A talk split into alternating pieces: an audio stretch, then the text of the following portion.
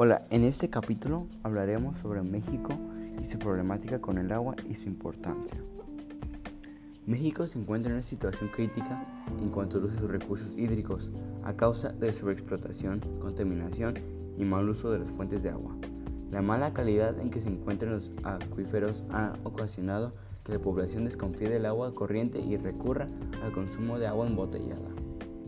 El agua es el recurso más importante con que contamos cuando una población tiene acceso al agua potable, tampoco puede ejercer otros derechos, como la vivienda digna, salud o educación. Pero además, también afecta a la industria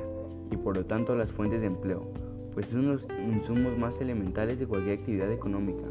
mientras que en el ámbito político, el escaso acceso al agua se ha convertido en una fuente de conflictos entre comunidades alrededor del mundo. Si bien las cifras oficiales del Instituto Nacional de Estadística y Geografía, INEGI, indican que en el país la mayoría de la población tiene acceso al agua potable, no reflejan la realidad de muchas personas, pero no es el mismo que el agua llegue a ellas por medio de pipas a que el agua de calidad esté disponible 24 horas en los hogares. Sin embargo, si se contrasta con los objetivos de desarrollo sostenible que están mejor desarrolladas y con mayor información, bajamos hasta un nivel de cumplimiento a 25% en cuanto a servicios de agua bien gestionados. Una ciudad sedienta. El doctor Carlos López Morales, profesor investigador del Centro de Estudios Demográficos, Urbanos y Ambientales del Colmex, refirió que en 2016 del total de demanda nacional, 33% ocurre en el Valle de México,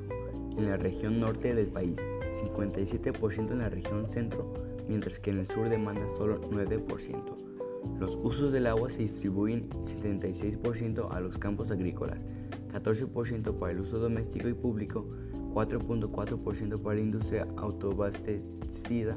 y 4.7% para la generación de energía termoeléctrica.